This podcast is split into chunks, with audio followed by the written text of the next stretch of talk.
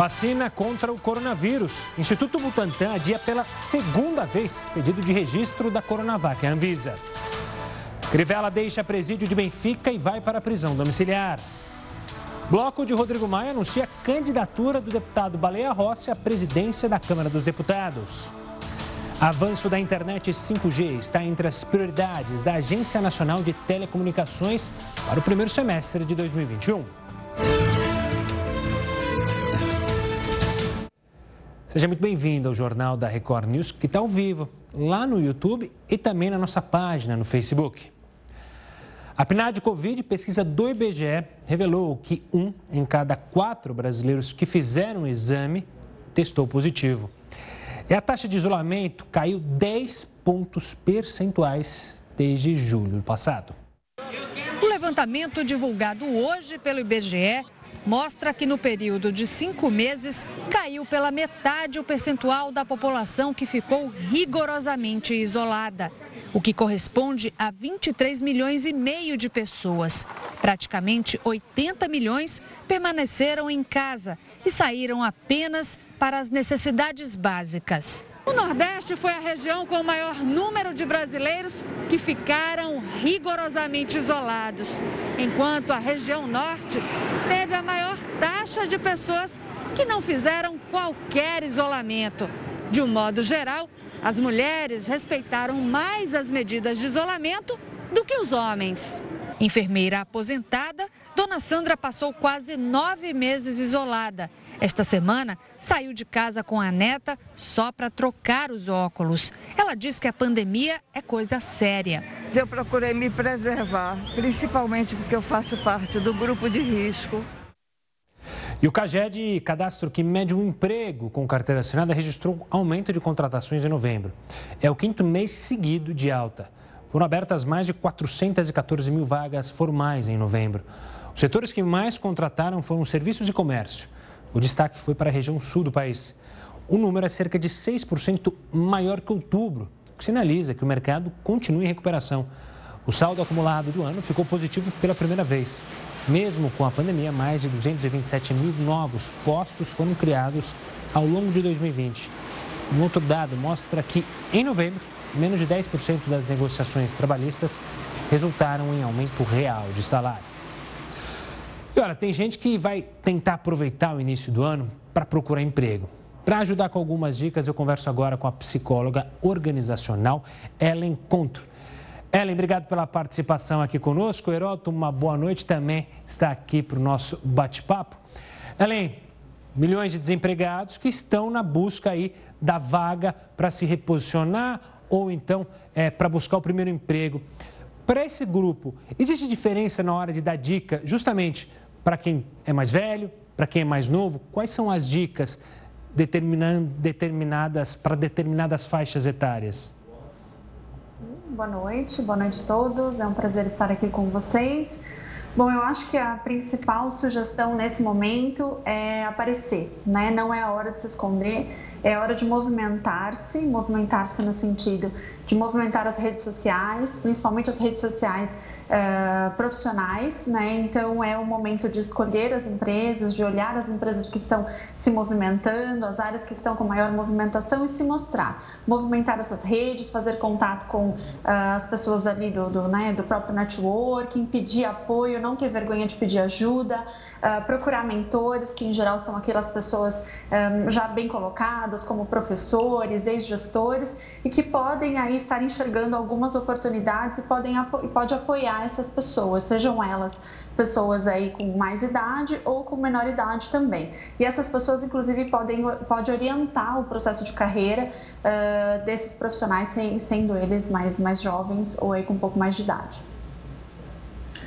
Helen, as pessoas, de uma maneira geral, estão sendo bombardeadas com as informações sobre coronavírus, isolamento, pandemia, máscara, enfim, tudo aquilo que você sabe, todos os amigos que acompanham aqui o jornal também sabem.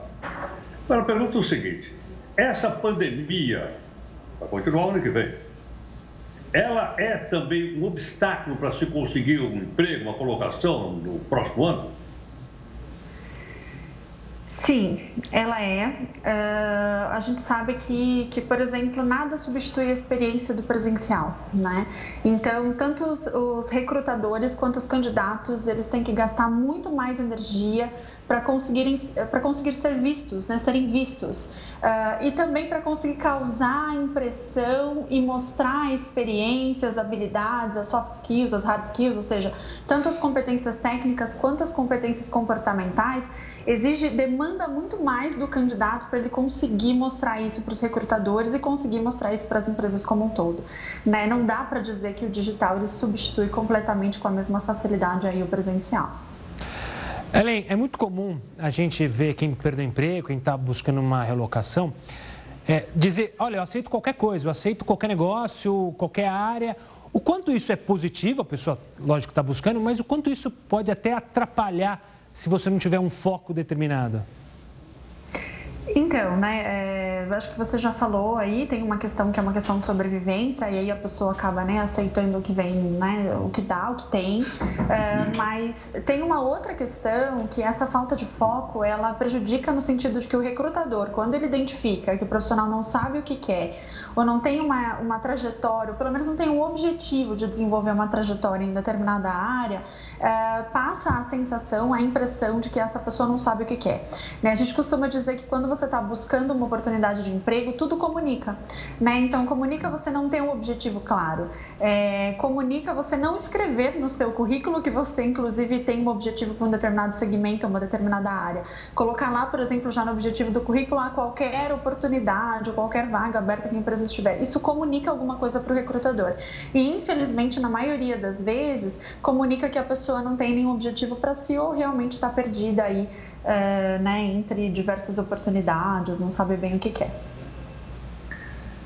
É bem, a gente noticiou agora há pouco uh, a respeito do CAGED, que é aquele pessoal que tem carteira assinada. E olha, o, o dado, um dado favorável, dizendo que esse ano foram mais abertas mais vagas com carteira assinada do que pessoas que foram demitidas. Nós demos essa notícia agora um pouquinho, que logicamente é uma notícia muito boa para todo mundo. Mas pergunta o seguinte: isso quer dizer que as pessoas devem insistir em bater na porta lá do departamento de RH ou através das redes sociais, como você citou agora um pouquinho, e abrir mão, por exemplo, de uma atividade independente, da qual a pessoa se desenvolve, se apresenta como prestador de serviço. É, o que, que você avalia? Então, eu acho que assim, uma das, uh, uma das perspectivas que a gente tem para 2021 é que vão aumentar o número de vagas relacionadas a projetos, né? Não tanto com carteira assinada. Por quê? Até porque agora neste momento os empreendedores estão inseguros, a gente não sabe o que vai acontecer. Vem vacina, não vem vacina, vem outra onda, não vem, ninguém sabe direito o que, que vai acontecer. Então, por mais que alguns uh, empreendedores, empresários tenham oportunidades fixas de CLT, em regime CLT, por exemplo, eles vão segurar um pouco, né? Bom, vamos entender como é que vai ser o movimento do mercado, então vamos colocar aqui essa minha necessidade como projeto, como de repente uma posição temporária, é, e aí, se ficar tudo bem nos próximos meses, meses, né, passar um pouco esse cenário de incerteza, a gente de fato consegue voltar para uma contratação, regime CLT e tal. Então, eu acho que pra, é, em relação a, ao candidato eu acho que precisa de uma certa flexibilidade nesse sentido, né, de entender que o mercado está nesse movimento de incerteza, as pessoas estão com medo, mas as oportunidades estão acontecendo e existe uma movimentação bem bacana é, também em relação à, quantidade de abertura de novas posições, é, de reestruturações acontecendo, de mercados que estão crescendo diante da pandemia, por causa da, da pandemia. Então, eu acho que há uma flexibilidade aí que precisa ser levada em consideração, sim, em relação ao regime CLT, ao temporário, enfim.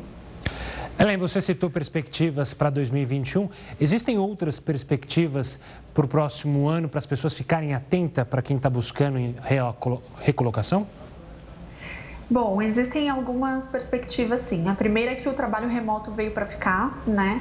Então, existem uh, diversas pesquisas uh, do quanto tem sido positivo um cenário ou 100% home office ou híbrido, né? Ou seja, a maior parte do tempo no home office, um pouco do tempo no presencial, depois vacina e tal. Então, essa é uma perspectiva que a gente sabe que veio para ficar. Inclusive, os níveis de produtividade estão sendo bem avaliados nesse cenário home office. É claro que tem que avaliar perfil perfil, fazer uma gestão de perfis, né? Cada pessoa reage de um jeito, cada empresa tem um tipo de cultura e objetivo. Uh, e tem uma outra perspectiva que é essa relacionada aos contratos temporários, né? A projetos, a trabalhar por projetos. E também existe uma outra perspectiva uh, pra, de reavaliação em relação ao candidato, de que, por exemplo, hoje eu estou dentro de uma área de atuação, mas existem tantos mercados novos surgindo que eu preciso ficar atento se de repente a minha área de atuação, a minha formação não abre um pouco mais o campo agora. Então, por exemplo, profissionais uh, que têm uma formação em matemática, em química, em física, enfim, é, a gente tem visto que profissionais, por exemplo, da área da matemática estão sendo é, muito requisitados para as áreas de inteligência de mercado, BI, etc., que é uma área que tem crescido muito ultimamente é, nas empresas, né? Então, é, é abrir a perspectiva mesmo, que de repente aquilo que você achava que cabia só a sua formação está abrindo um leque de possibilidades muito grande, né? Então, ficar atento. Essas são algumas perspectivas aí em relação a 2021. Helen, geralmente no final do ano as pessoas começam a pensar o seguinte: bom, é, acho que o ano que vem vou fazer um curso, ou vou fazer uma uhum. pós-graduação, vou fazer um MBA, ou vou fazer uma, uma, uma aperfeiçoamento. Pergunta o seguinte: essas, esse tipo de aperfeiçoamento que a gente obtém fora, ou na universidade, ou em curso, eles ajudam também a pessoa a ter uma, uma apresentação melhor para o RH na hora de fazer contratação ou não? Ajudam muito, né? É, você tocou num ponto bem interessante que hoje os recrutadores estão buscando são pessoas que investem muito, por exemplo, em autoconhecimento né? Uh, pessoas que fazem cursos relacionados ao autoconhecimento já saem muito na frente de outros candidatos. Por que, que eu estou falando isso, né? Porque, por exemplo, a hora que eu vou buscar um candidato, hoje eu não vou olhar só o perfil técnico, eu não vou olhar só a formação dele, eu vou olhar soft skills, o perfil comportamental. As empresas hoje elas têm uma visão de que uh, eu preciso, eu, eu valorizo muito mais um perfil comportamental adequado, ou seja, um tipo de proatividade, de engajamento, de brilho nos olhos, de paixão do que muitas vezes o perfil técnico. Não é que eu vou desconsiderar a formação dessa pessoa, não é isso, nem a experiência dela. Mas se eu tenho um nível de engajamento, de desenvolvimento pessoal certo, ensinar a técnica depois fica muito mais fácil. Né? Diferente de eu ter um ótimo perfil técnico, mas de eu ter um nível comportamental que não ajuda o negócio e que não faz com que esse profissional cresça, se desenvolva, a, aplique a inteligência dele no negócio. Né? Então, essas questões estão sendo muito bem avaliadas, saber bem quais são os meus pontos fortes, quer dizer, o que, que naturalmente eu sou bom, o que, que eu me torno um profissional high performance e o que é que eu tenho como ponto de desenvolvimento. Né? Em geral, quando eu tenho essas clarezas, eu sou um profissional que tem mais facilidade é, de alcançar altos desempenhos e, ao mesmo tempo, ir trabalhando. E outras formações são muito importantes, as curtas, porque vão me mantendo atualizado também em relação às questões técnicas. Né? Ellen, obrigado pela participação e pelas valiosas dicas na nossa conversa. Tenha um ótimo Natal e um ótimo final de ano. Boas festas, Ellen. O Heroto volta daqui a pouquinho aqui com a gente. Agora eu vou trazer informações sobre a divulgação ou a não divulgação sobre o resultado dos testes da vacina do Butantan com o laboratório Sinovac. Foi adiado pela segunda vez. A alegação agora é de que o laboratório chinês pediu prazo de 15 dias para analisar os resultados dos testes em outros países. Na coletiva, o diretor do Butantan só pôde dizer que a Coronavac atingiu o índice de eficácia superior ao mínimo recomendado pela Organização Mundial da Saúde, que é de 50% de imunização. Atingimos o limiar da eficácia que permite uh, o processo de solicitação de uso emergencial. Segundo o secretário de Saúde de São Paulo, a Sinovac quer que os dados sejam comparados a resultados de pesquisas feitas em outros países, evitando que a vacina tenha diferentes índices de eficácia. Entenderam que o fato de nós termos eficácia superior a isso, porém diferente de outros países em que essa vacina vem em uso, merece uma reavaliação. O diretor do Butantan informou que a pesquisa com 13 mil voluntários brasileiros demonstrou que a Coronavac é segura. A reação mais presente foi dor no local da injeção. O Instituto Butantan disse que só vai entrar com o pedido de aprovação da vacina na Anvisa depois que os resultados dos testes forem unificados pelo laboratório na China, o que deve acontecer em no máximo 15 dias. Apesar do atraso na divulgação da eficácia, o cronograma de vacinação em São Paulo está mantido para começar no dia 25 de janeiro. Aguardamos também a inserção dessa vacina no Programa Nacional de Imunização. O ministro da Saúde, Eduardo Pazuello, em visita ao Centro de Distribuição Nacional de Medicamentos em Guarulhos, garantiu que a logística do Plano Nacional de Vacinação contra a Covid está pronta e só recebendo pequenas adaptações. E que todas as vacinas com aprovação emergencial ou registro na Anvisa serão usadas no plano. Teremos a vacina com três possibilidades de data. Num prazo acelerado, até o dia 20 de janeiro. Para iniciar. Num prazo médio, de 20 de janeiro a 10 de fevereiro. E no prazo alongado, de 10 de fevereiro a 1 de março. Olha, praias eleitoral aqui de São Paulo ficaram fechadas nos dias 31 de dezembro e 1 de janeiro. É o que você vê no próximo bloco aqui no Jornal da Record News. Continue conosco. Prefeito do Rio de Janeiro, Marcelo Crivella, deixou a penitenciária de Benfica na noite desta quarta-feira. Ele vai cumprir prisão domiciliar. A ordem só foi cumprida quase 24 horas depois do presidente do Superior Tribunal de Justiça ter concedido o benefício. A ordem que converteu a prisão preventiva em regime domiciliar foi expedida ontem à noite pelo presidente do Superior Tribunal de Justiça, ministro Humberto Martins. A decisão chegou ao desembargador Joaquim Domingos de Almeida Neto, plantonista do Tribunal de Justiça do Rio, hoje pela manhã. Mas ele se recusou a expedir o alvará de soltura. Enviou o processo para a responsável pelo caso dentro do tribunal.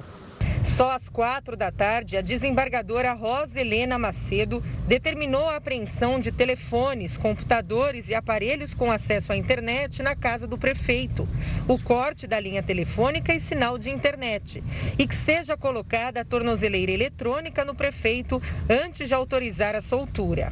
No fim da tarde, o presidente do STJ, ministro Humberto Martins, determinou a soltura imediata do prefeito. No início da noite, a determinação ação foi cumprida. Marcelo Crivella deixou o presídio de Benfica pouco depois das 7 horas da noite e seguiu para casa, onde vai cumprir a prisão domiciliar. Este especialista em direito criminal criticou a demora no cumprimento de uma determinação de uma instância superior. Se eu tenho uma ordem e essa ordem vem de uma instância superior, ela é para ser cumprida inclusive podendo responder pelo crime de desobediência. Ontem, o prefeito Marcelo Crivelli e outros cinco presos foram levados para a cidade da polícia. Segundo o Ministério Público do Rio de Janeiro, todos são investigados por integrar uma suposta organização criminosa que agiria dentro da Prefeitura do Rio. O presidente do STJ considerou que as circunstâncias apresentadas não são suficientes para demonstrar a periculosidade do prefeito do Rio de modo que justifique a prisão, especialmente a fim de evitar a prática de novas infrações, já que o mandato se encerra em 1 de janeiro. O STJ também levou em consideração que Crivella tem mais de 60 anos, faz parte do grupo de risco da Covid-19 e, por esse motivo, deveria ter a prisão preventiva substituída pelo regime domiciliar. A medida tem validade até que o pedido de habeas corpus apresentado pela defesa de Marcelo Crivella seja analisado. A previsão é que isso aconteça após o recesso do judiciário. Você sabe quanto deve pagar ao desistir do imóvel? A justiça estabeleceu o valor da multa. Quem vai contar para a gente é o Heródoto Barbeiro. Heródoto, é alto ou até que dá para pagar esse valor? Olha, algumas pessoas podem pagar, outras não conseguem pagar. Se você, por exemplo, Augusto, fosse funcionário da prefeitura hoje, eu tenho certeza que você poderia pagar. Ah, é? Porque a Câmara Municipal de São Paulo aprovou em segunda instância, hoje à tarde, né? a gente estava dormindo, eles, eles aprovaram, o novo teto que vai para R$ 35.400. Não, maravilha, não. Oh. Não só para o prefeito, não. Isso para todo funcionalismo, porque isso aqui funciona em cascata. Aí me chamou o seguinte, vão pagar mais 500 milhões por ano aí de, de, de salário da Prefeitura de São Paulo. Curiosamente, você veja, num clima em que houve diminuição de imposto, caiu a arrecadação e aí a prefeitura vai gastar mais. Então, se você for funcionário, você paga. Se você não for funcionário, você não vai conseguir pagar. Agora, vamos supor o seguinte: qualquer cidadão, a decisão da justiça, a gente falou agora há pouquinho, a justiça decidiu o seguinte: se a pessoa é, desistir do contrato, da compra do apartamento, não conseguir pagar porque perdeu o emprego, porque não estou na prefeitura, essa coisa toda, o que, que eu faço? Quanto é que eu vou perder? Depende. É, os contratos antigos falavam de 30% a 50%. Então, se eu dei 20 mil de entrada, eu vou perder 10, metade.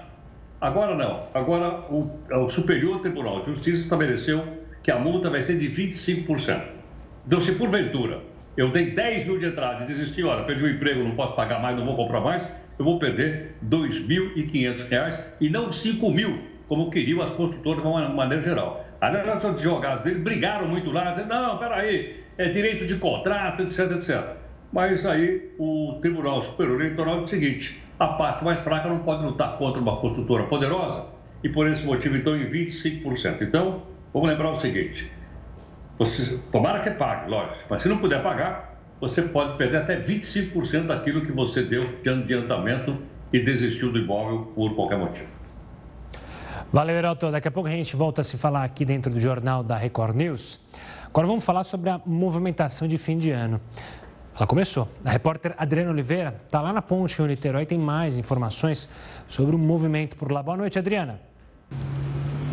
Olá, Gustavo. Nesse momento, o trânsito é bem tranquilo, viu? Mas pelos cálculos da concessionária que administra a ponte, até o dia 3 de janeiro, 2 milhões de veículos devem passar por aqui nos dois sentidos da via. O principal destino são as cidades da região dos lagos. A previsão de maior fluxo na ponte é nos próximos dias 30 e 31 quando cerca de 180 mil veículos devem circular por aqui no sentido Niterói. E a expectativa dos cariocas é de que essa chuvinha aqui dê uma trégua, viu? Gustavo.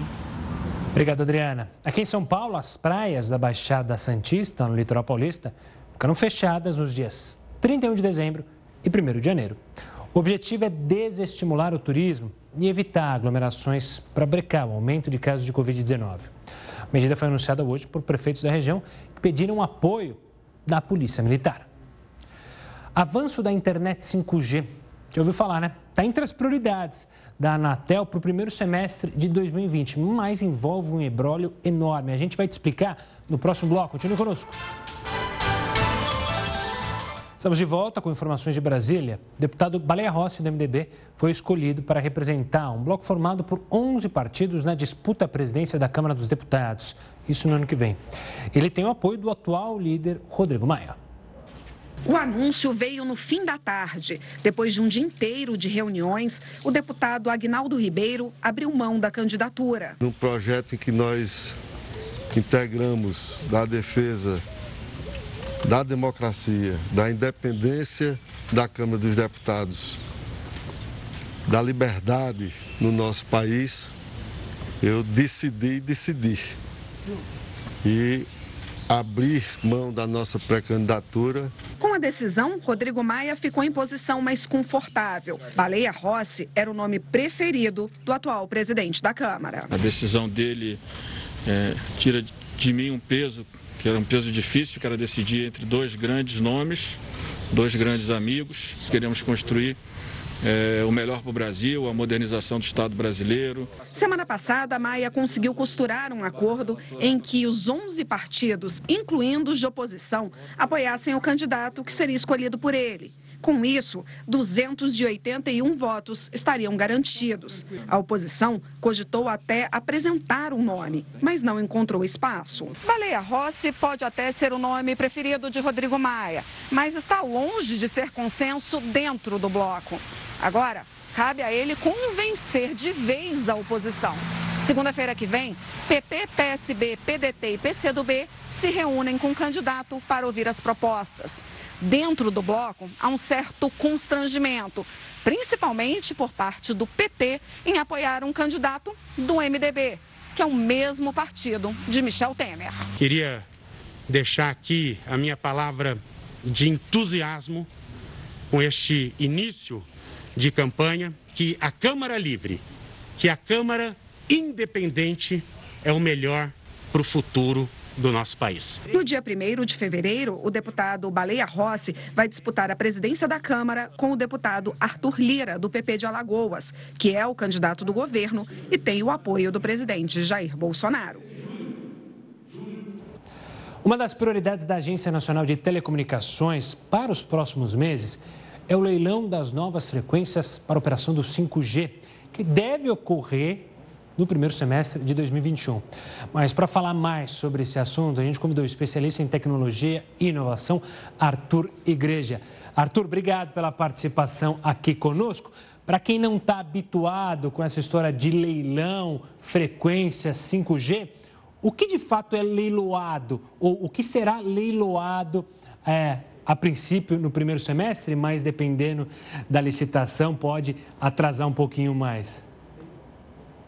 Na verdade, o que será licitado é a possibilidade de operação nessas novas frequências, o chamado 5G. Então, nesse momento, nós temos o 4G, algumas empresas têm uma frequência um pouco diferente, que eles chamam de 4.5G para alcançar mais velocidade, mas o 5G vai trazer uma série de avanços, uma série de novas aplicações que nós já vemos em vários países. Então, assim como eh, se nós olharmos para o passado, o avanço que nós tivemos com a chegada da internet de escada, depois com a banda larga que possibilitou transmissão de vídeo, transmissão de áudio, nós teremos um novo salto com o 5G que vai possibilitar aplicações como telemedicina, eh, cirurgias à distância, transmissão de conteúdo de uma maneira absolutamente revolucionária então é muito importante esse leilão para colocar o Brasil é, nesse patamar das empresas, da, dos países que têm a maior velocidade de transmissão. Então, o que é leiloado é a possibilidade da operação por algumas empresas nessa faixa, nessa banda de frequência, para poder ofertar esse serviço para o público. Quando, a gente, quando você menciona essa inovação, esse avanço tecnológico, está muito ligado também às empresas, às indústrias, o agronegócio, de fazer funcionar tudo ligado pelos dados, é, é, essa loucura que para muitos é até difícil de entender? Exatamente, você tem toda a razão, porque dessa maneira nós temos um aumento de produtividade que é muito grande. É, nós temos que lembrar que o Brasil, com essas dimensões continentais, nós temos todo esse desafio de levar a internet para todos os cantos e com isso nós podemos ter uma série de aplicações. A indústria 4.0, que é essa indústria ultra conectada, que pode adaptar sua linha de produção em tempo real. Então, a, a internet e a internet de alta velocidade, ela é uma tecnologia de plataforma. Ela possibilita uma série de modelos de negócio. Foi o que aconteceu, por exemplo, em 2007 com a chegada dos smartphones, e aí é só olhar para trás e perceber o que aconteceu de lá para cá. Os aplicativos de transporte, aplicativos de conteúdo. Então, a internet, cada passo que ela dá, ela possibilita um sem fim de aplicações que virão logo na sequência. Essa inovação está ligada a um termo que vocês, especialistas da área, usam como internet das coisas. O que seria essa internet das coisas com o avanço do 5G? Excelente, está ligado a isso também. A internet das coisas é quando você coloca internet em dispositivos é, absolutamente habituais. Então, como o ar-condicionado, esses dispositivos inteligentes que estão chegando na casa das pessoas, como tomadas, dispositivos em que as pessoas comandam por voz. E com a possibilidade de ter 5G, fica muito mais fácil de instalar isso em todo canto. Então, são as câmeras de monitoramento que trazem segurança, são os aplicativos é, e dispositivos que começam a conversar e interagir entre si. E é assim que nós temos a chegada das casas inteligentes e das empresas cada vez mais inteligentes. Então, a internet das coisas é a possibilidade de conectar todos esses dispositivos que estão à nossa volta. Bom, Arthur, a gente falou das coisas legais que o 5G promete, mas o 5G está envolto em uma polêmica mundial, uma briga geopolítica. Eu queria que você tentasse explicar para as pessoas por que ganhou essa briga sobre relacionado principalmente à Huawei, que é a empresa chinesa, que é a maior produtora de equipamentos para operar no 5G. O que aconteceu? Que, o que foi esse ruído que gerou toda essa confusão no 5G, não só aqui no Brasil, mas no mundo todo? O que aconteceu é que nós temos uma grande queda de braço entre Estados Unidos e China. Então, assim como nós tivemos por muitos anos a Guerra Fria, Estados Unidos versus União Soviética, as duas maiores potências econômicas do mundo nesse momento são Estados Unidos e China. Então é natural que elas se desafiem, que elas tentem ocupar alguns espaços. E aí, Estados Unidos sempre foi o país que dominou a vanguarda da tecnologia, mas tem ficado para trás nos últimos anos. E no caso do 5G, isso é especialmente verdade. As empresas chinesas, elas estão muito à frente das empresas americanas. E aí o que começou a acontecer que o governo americano trouxe uma série de suspeitas a respeito de monitoramento, de vazamento de dados, apesar de que isso até hoje não foi comprovado. Então não se tem é, a comprovação. Mas com isso, o governo americano começou a pressionar os seus parceiros comerciais, por exemplo, a Alemanha e a Inglaterra, falando que eles não poderiam usar dispositivos de fabricantes chineses se eles quisessem manter esse relacionamento estreito no mundo dos negócios. A preocupação em relação ao Brasil é que as duas nações são muito importantes. Os nossos maiores parceiros comerciais são exatamente Estados Unidos e China. Então, vem pressão dos dois lados e aí espero que a decisão seja absolutamente por critérios técnicos. É, nós temos que ter essa ciência de que nós temos potenciais ganhos, mas também potenciais perdas se nós tirarmos alguns competidores desses leilões. Arthur, o que deixa tudo mais complexo, porque é bom lembrar que a Huawei não participa do leilão em si. Quem participa do leilão são justamente as operadoras. É, então, é, você tende a ver uma dificuldade enorme em lidar com esse leilão e essa pressão, tanto da China, que faz lobby lá no Congresso, quanto dos Estados Unidos, que faz lobby é, lá no Congresso, em Brasília. A gente pode ser muito afetado e atrasar no, o nosso avanço por causa dessa tensão entre China, Brasil, China, Estados Unidos e o Brasil no meio? Isso já está acontecendo e já aconteceu, porque 5G é uma realidade em inúmeros países. Então o Brasil já está atrasado. O leilão era esperado para 2020, foi postergado e existe essa possibilidade que ele seja novamente postergado. Então a realidade é que o tempo está passando e o Brasil não está usando essa tecnologia. Imagine você, mais uma vez, fazendo uma viagem no tempo, se nos outros países já tivesse banda larga e nós continuássemos com internet de escada. Nós só não temos essa sensação porque nós ainda não degustamos o 5G, mas o Brasil já está atrás dessa corrida e a pressão vai acontecer dos dois lados que você falou é muito verdade. As operadoras vão entrar nos leilões e aí a indefinição é: será que elas vão poder usar equipamentos chineses ou não? Lembrando que a infraestrutura brasileira tem entre 30 a 40% de equipamentos chineses nesse momento. Então a dúvida é: se por acaso os chineses não puderem vender os seus equipamentos, como é que vai ser essa conexão? Será que as redes terão que ser todas atualizadas e isso pode trazer um custo gigante, um atraso na implementação? Isso pode, inclusive, é, vir a afetar, além do tempo, os nossos bolsos, porque no final das contas as empresas vão ter que custear essa troca de equipamento. É sempre o repasse é para o consumidor.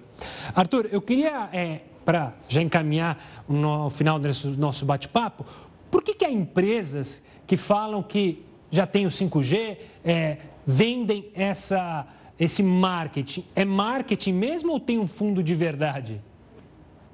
É muito mais marketing do que verdade. O fato é que no mundo dos negócios é, é corriqueiro que uma empresa ela tente se posicionar, que ela dê esse salto para tentar ocupar esse espaço. Então foi a mesma coisa que aconteceu com o 4.5G. Ora, nós temos uma geração que é o 4G e uma outra que é o 5G, mas algumas empresas elas fizeram algumas adaptações, de fato estavam ofertando uma velocidade maior e aí elas criam esses determinados rótulos Inclusive, algumas empresas que falam que já estão ofertando 5G, elas receberam notificações, elas vão ter que se explicar o porquê que elas estão usando essa terminologia. É claro que para o consumidor isso tudo parece bastante confuso, mas o fato é que no Brasil ainda não tem leilão de 5G. Para fechar e me despedir de você, Arthur, é, a gente também já tem estudos de 6G. Isso é verdade? Isso é verdade. Ah, se tem uma coisa que sempre acontece no mundo da tecnologia é que quando parece que nós entendemos um passo, as empresas de tecnologia já estão um ou dois passos adiante. Então, sim, nós temos testes em vários lugares do mundo de 6G. Tá aí essa rapidez que é a tecnologia que é até difícil da gente acompanhar. Arthur, obrigado pela participação e pelo bate-papo analisando esse leilão do 5G. Veremos agora quando será que ele de fato vai é, funcionar aqui no nosso país, quando haverá o leilão, quando as empresas vão se juntar para participar e fazer as ofertas. Obrigado, até uma próxima, Arthur, um forte abraço. A gente vai para um rápido intervalo, mas continua conosco, daqui a pouco a gente volta com mais informações para você. Estamos de volta para falar que as vendas de máscaras caíram e o preço do produto também. Quem tem mais detalhes sobre isso é o Heródoto Barbeiro. Quer dizer que ninguém está mais procurando máscara? Todo mundo já fez, já tem a, a coleta aí de tantas máscaras, a coleção de máscaras que agora o mercado está saturado, Heródoto? Olha, o mercado está saturado. Eu mesmo, sabe aquela máscara? Eu tenho a minha máscara com distintivo do meu time, que é o Corinthians. Bota a máscara para sair aí. Mas eu estava vendo uma pesquisa aí dizendo o seguinte, que a venda caiu violentamente. Antigamente você comprava por 10 reais três máscaras, agora você compra quatro máscaras aí das ruas das principais cidades do nosso país. E outra coisa, nem mesmo essas máscaras chamadas mais fashion, elas estão aguentando. As máscaras também simplesmente desapareceram. Agora, quais são as causas, uh, Gustavo? Duas. Primeiro, o excesso, como você lembrou agora há pouco, eu mesmo tenho um monte, você deve ter um monte na sua casa. E a segunda é o não uso da máscara. O pessoal não está usando. Não, não, que é ruim. Aí eu fui dando uma olhadinha numa pesquisa que saiu hoje, num estúdio, mostrando o seguinte: se você usar essa máscara de pano comum, que é a mais baratinha, você vai dizer, protege ou não protege? Segundo a pesquisa, o estudo que eu vi hoje, ela é responsável por proteger a pessoa em mais de 93%. A máscara de pano. Há outros modelos mais sofisticados. Por exemplo, aquela tal máscara que só cirurgião usa, que é aquela máscara chamada de N85, essa protege 100%. Mas as outras, elas também protegem. E outra coisa que eu não sabia, cada vez que o indivíduo espirra, ele joga 200 mil vírus no ar. 200 mil. Se você está sem a máscara, se você está com a máscara, mais de 90% fica da máscara, pouco sai. Por esse motivo é que, além de usar a máscara, o estudo diz o seguinte: não se pode pensar ficar uma certa distância da pessoa. Um metro e meio, dois metros. Pode parecer um exagero, mas não é. São pesquisas científicas que nós estamos vendo aí. Então, me parece o seguinte: me parece que nós vamos ter que usar máscara durante muito tempo. Não só porque a máscara, é bom a gente lembrar, não protege quem respira. A máscara é para impedir que uma pessoa doente espirre ou tenha uma tosse e jogue o vírus no ar. É para isso que a máscara serve. Não é para eu impedir de respirar o vírus, porque isso ela, ela, ela não faz. Mas eu acho que como a gente está em solidariedade, qualquer pessoa que tiver sintoma, mesmo sem sintoma, o negócio é a gente sair por aí usando máscara, é isso, Gustavo? Exato, usar a coleção. Eu tenho várias coloridas, é, brancas Opa. também, todos os tipos. Falta uma do Corinthians, eu preciso pegar uma do Corinthians para usar, que nem você, Herota. Amanhã a gente se fala, um forte abraço, um bom descanso. É, mas amanhã é véspera de Natal, meu. Ah, mas aqui, diferente de outros lugares em que há recesso, aqui não tem recesso, pelo menos por enquanto. Mais para frente a gente entra no recesso, mas sim, nesse, nesse horário a turma vai estar chegando aqui em casa, não sei o que vai acontecer, hein? Bom, Herota, daqui a pouco a gente... Amanhã a gente gente volta a se falar. Vamos falar agora do coronavírus que chegou à Antártida, por incrível que pareça. O continente era o único que não havia sido atingido pela doença. Pelo menos 36 integrantes das Forças Armadas do Chile foram infectados em uma base militar. A equipe está em quarentena num centro de pesquisa no meio do oceano. Os postos militares da Antártida são considerados os mais remotos do mundo. E olha, países asiáticos vão bloquear o acesso de pessoas que saíram do Reino Unido para evitar a nova variação do coronavírus que a gente já comentou. No Japão, quem não tiver cidadania japonesa e deixar o Reino Unido não pode entrar no país a partir de quinta-feira. Na vizinha Coreia do Sul, o governo suspendeu até o final de dezembro os voos vindos do Reino Unido. As autoridades vão intensificar o monitoramento de casos de coronavírus em aeroportos. E a cidade de Dalian, no nordeste da China, precisou intensificar os testes em 100, 6 milhões de habitantes após novos casos da doença serem detectados depois da doença ser controlada. E olha, apesar da pandemia, a movimentação já é intensa por causa do feriado de Natal. Quase 2 milhões de pessoas devem circular por aeroportos do país. Em São Paulo, as pessoas lotam filas de testagem de Covid para visitar parentes. Só que os especialistas alertam para os riscos de contaminação. Às vésperas do Natal, consumidores repetiram as cenas dos últimos dias e se aglomeraram para fazer compras nas ruas de comércio popular de São Paulo. No Aeroporto Internacional de Guarulhos, o maior da América Latina, mais aglomeração. O movimento cresceu e nem todos os passageiros respeitaram o distanciamento. Houve filas. A outra fila que cresce na cidade de São Paulo é de gente que procura os testes rápidos de Covid. É o caso de Elaine, que trouxe quatro filhos e o pai de 72 anos. Se tiver todo mundo negativo, a gente pode é, comemorar junto e até levar o pessoal para visitar algum parente que já tenha feito o teste também. Eles procuraram o teste para saber se podem reunir a família na ceia de Natal. Dando negativo, a gente vai tomar todas as precauções, né? De ficar um pouco mais distante. Henrique também trouxe a família toda. Vai se arriscar para o interior? Vamos, a gente vai para lá né?